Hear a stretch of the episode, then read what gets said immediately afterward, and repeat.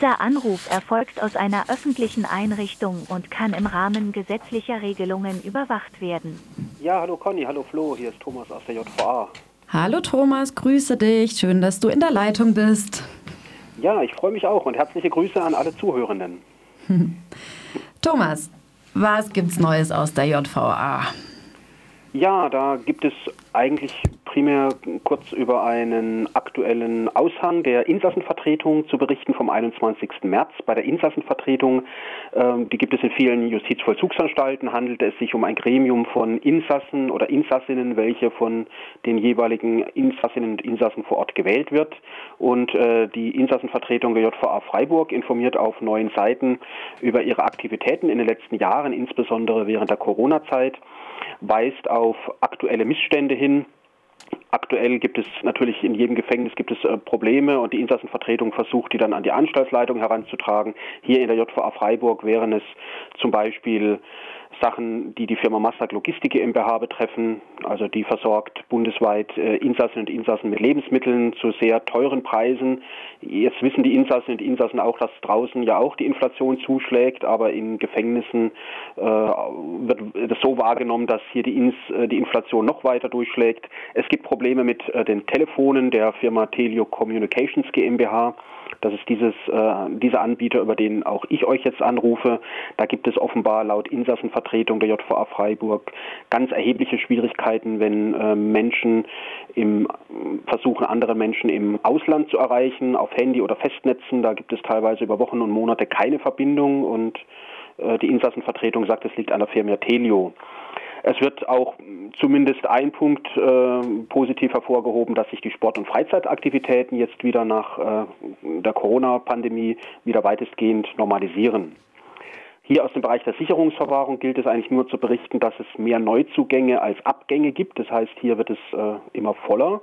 Und äh, wenn wir gerade beim Thema Sicherungsverwahrung sind, äh, gestatte ich mir nochmal den Hinweis, dass am Dienstag, den 28. März, ja bei euch im Radio Dreieckland die Veranstaltung von Februar nochmal wiederholt wird und ist wohl auch bei euch als Podcast abrufbar. Dort hat Professorin Gräbsch im Haus der Jugend ähm, ein Referat gehalten zum Thema Sicherungsverwahrung mit einer anschließenden Diskussion. Und diese Sendung ist weiterhin auf www.rdl.de abrufbar. Wie gesagt, am Dienstag um 14 Uhr wird sie nochmal wiederholt. Einfach, und wer es im Internet äh, sucht, einfach nach Professorin Gräbsch suchen, G-R-A-E-B-S-C-H und Sicherungsverwahrung und Radio Dreieckland. Super, danke für den Hinweis. Thomas, dieser Aushang von der ähm, Gefangenenvertretung, wird das irgendwie veröffentlicht oder wird das zugänglich gemacht für Leute außerhalb? Nein, nicht. Das wird eigentlich nur in äh, den Haftanstalt, also in den Hafthäusern in Schaukästen ausgehängt. Okay. Na. Ähm, ja, dann soll es ja heute darüber gehen, wie Leute, die mit Gefangenen in ähm, Kontakt stehen, agieren können, wenn es irgendwie zu so Notsituationen kommt. Also beispielsweise jemand kommt in Isolationshaft oder jemand wird ähm, erkrankt schwer und bekommt nicht die medizinische Unterstützung, die er eigentlich bräuchte oder ja einfach so die Kacke am Dampfen ist. Man möchte gerne reagieren, weiß vielleicht gar nicht so richtig, oh, was kann ich jetzt tun, außer weiter äh, Kontakt halten, ähm, was vermutlich nicht immer dann geht. Ähm, hast du da irgendwelche Hinweise, Tipps, Ideen, wie man da intervenieren kann in so Scheißsituationen? Also wünschenswert wäre natürlich, dass es eine starke Solidaritätsbewegung vor den Mauern gibt und gibt es ja dann auch ganz punktuell äh, ich erinnere mich an eine äh, Aktivistin, die in Berlin im Gefängnis saß. Äh, da wurde dann auch mal kurzfristig eine Demonstration vor einer Haftanstalt organisiert, aber diese Ressourcen oder dieses Umfeld haben ja nur die allerwenigsten Inhaftierten. Und deswegen folgen jetzt einfach ein paar legalistische Hinweise. Mhm. Der, erste, der erste Tipp wäre einfach, sich äh, telefonisch an die Anstaltsleitung zu wenden. Also jetzt nicht äh, zu versuchen, irgendwie äh, sich am Tor abwimmeln zu lassen, sondern wirklich zu recherchieren, wie ist die Telefonnummer, am besten vielleicht auch schon vorher sich versuchen zu besorgen und dann beim Anschlussleiter oder der Anschlussleiterin persönlich anzurufen, beziehungsweise im Sekretariat. Also Anrufe sind ja heutzutage sowieso das Schnellste. Ähm, dann ähm, selbstverständlich auch Anrufe im zuständigen Justizministerium. Und wir sind ja hier im Einzugsbereich auch der forensischen Psychiatrie in Emmendingen. Und die Menschen, die dort in der forensischen Psychiatrie sitzen, die haben natürlich nochmal ganz besonders gelitten. Und Angehörige oder Freundinnen und Freunde oder Bezugspersonen von den Menschen dort müssten sich dann an das zuständige Sozialministerium in äh, Stuttgart wenden.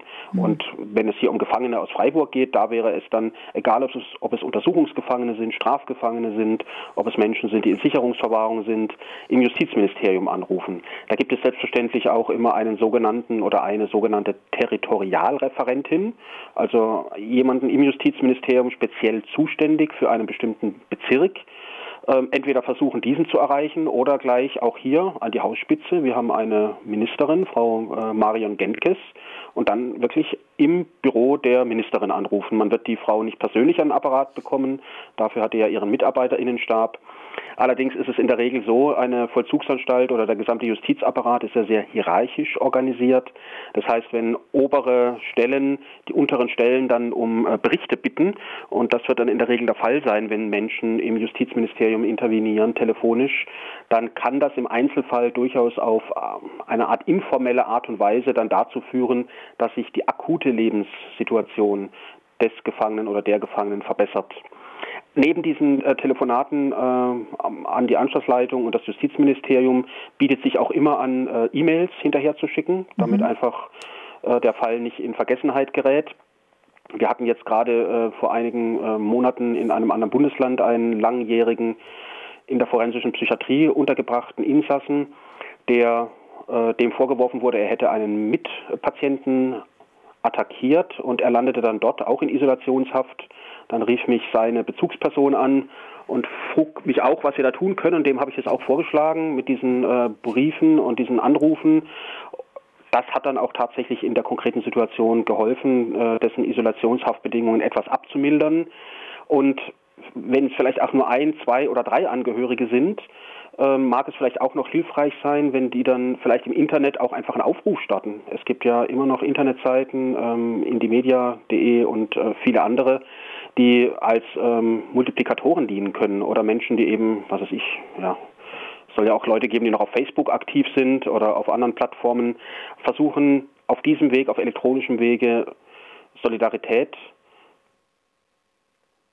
zu organisieren, ja, im gewissen Sinne, oder Menschen aufzufordern, sich mit äh, ja, Telefonanrufen und E-Mails äh, an die entsprechenden Stellen zu wenden. Ausschließlich auf einen Brief an die Anschlussleitung zu setzen, äh, ja, kann auch sein, aber Brieflaufzeit heutzutage, wer weiß. Also wie gesagt, Anrufe, E-Mails.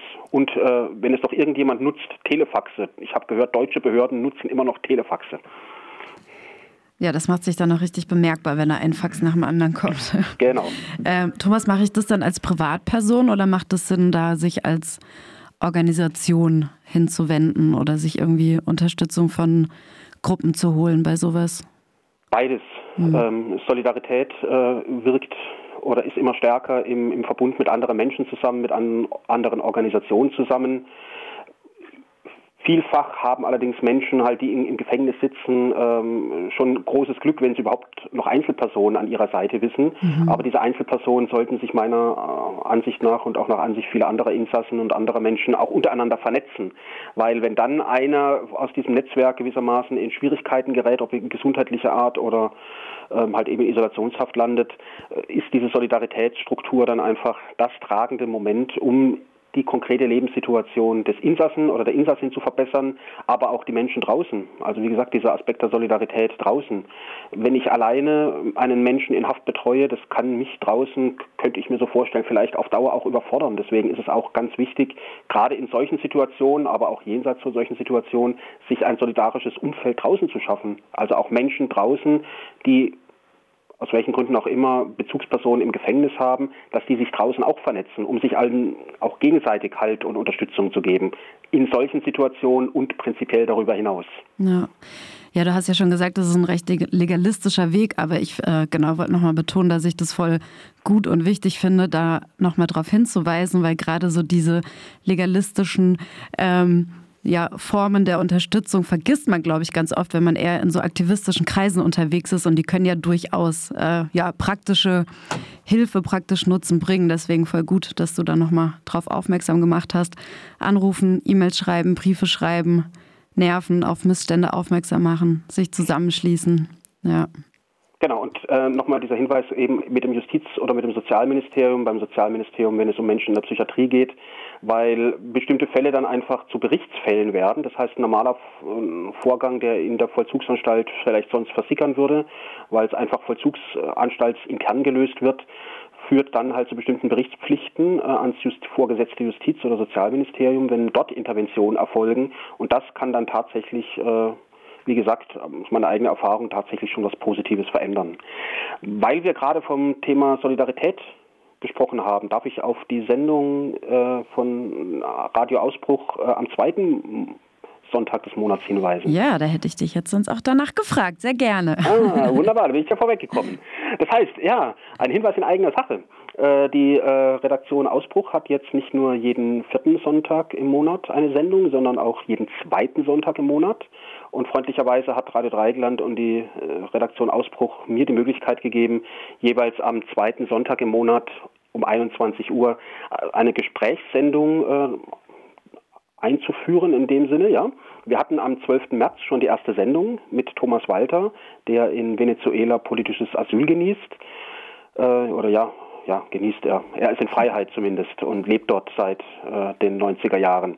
Und ich möchte jedem Menschen äh, wirklich empfehlen, diese Sendung sich noch anzuhören. Sie ist auf www.rdl.de anzuhören. Thomas Walter und ich haben am 12. März über den Begriff Ausbruch äh, gesprochen. Was meint Ausbruch? Ausbruch mit wem? Ausbruch wohin? Und die nächste Sendung in dieser Gesprächsreihe folgt am 9. April um 21 Uhr.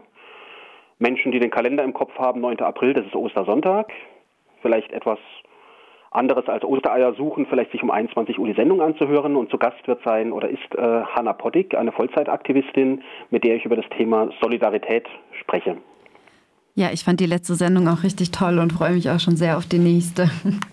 Ja, wunderbar. Freut mich. Ja, gut, dass das so ankommt. Das ist ja der Sinn. Freue ich mich. Ich würde noch vielleicht ergänzen, weil du äh, eingangs äh, gesagt hattest, äh, nicht jeder genießt so ein, ein volles Solidaritätsumfeld oder einen, einen großen ähm, Background oder Leute, die, die noch draußen an einen da unterstützen in, in Haft. Ähm, da wäre ja auch eine Möglichkeit, Briefe zu schreiben an Gefangene, um das aufzubauen, um das so ein bisschen auf, aufzuweichen, dass da weiter Kontakte bleiben, oder? Genau, also das ist ganz wichtig, äh, dieser Briefkontakt. Menschen draußen äh, nutzen vielleicht das Medium Brief nicht mehr so äh, aktiv wie Gefangene. Es gibt äh, immer, es gibt zahlreiche Seiten im Internet, äh, sei es ABC, sei es Rote Hilfe, wo Gefangenenadressen stehen. Ich möchte auch auf die Seite von äh, Jailmail hinweisen, wo Gefangene inserieren können. Das heißt, die können dort einen Inseratwunsch per Post hinschicken und die Menschen, ich glaube, die sitzen in Berlin, die die Seite betreiben, äh, setzen dann das Inserat online ohne den Namen des Insassen. Das heißt, da hat, braucht auch kein Insasse dann Sorge haben, dass sein Name plötzlich irgendwo im Internet verbreitet wird im Zusammenhang mit seiner Inhaftierung, sondern es sind dann sowas wie Chiffre-Inserate. Und auch solche Plattformen vermitteln dann Kontakte und Menschen draußen, die das jetzt hören und sagen, wie komme ich an eine Adresse von einem Gefangenen, gerne mal Jailmail angucken oder sich einfach sonst im Internet umschauen nach Gefangenenadressen. Oder Leute fragen, die ihrerseits Kontakte zu Gefangenen haben. Genau. Ich wollte tatsächlich auf die Webseite jail-mail.de hinaus, weil also gerade für unsere Zuhörenden kann das ja ganz interessant sein. Und bei den Inseraten kann man tatsächlich auch nach Bundesländern äh, sortieren und man findet hier auch einige ähm, Adressen bzw. Kontakte, Inserate aus, aus Freiburg auch, um, wenn Leute Interesse haben, auch Kontakt in die JVA Freiburg zu halten. Gerne. Schreibt den Gefangenen, bitte.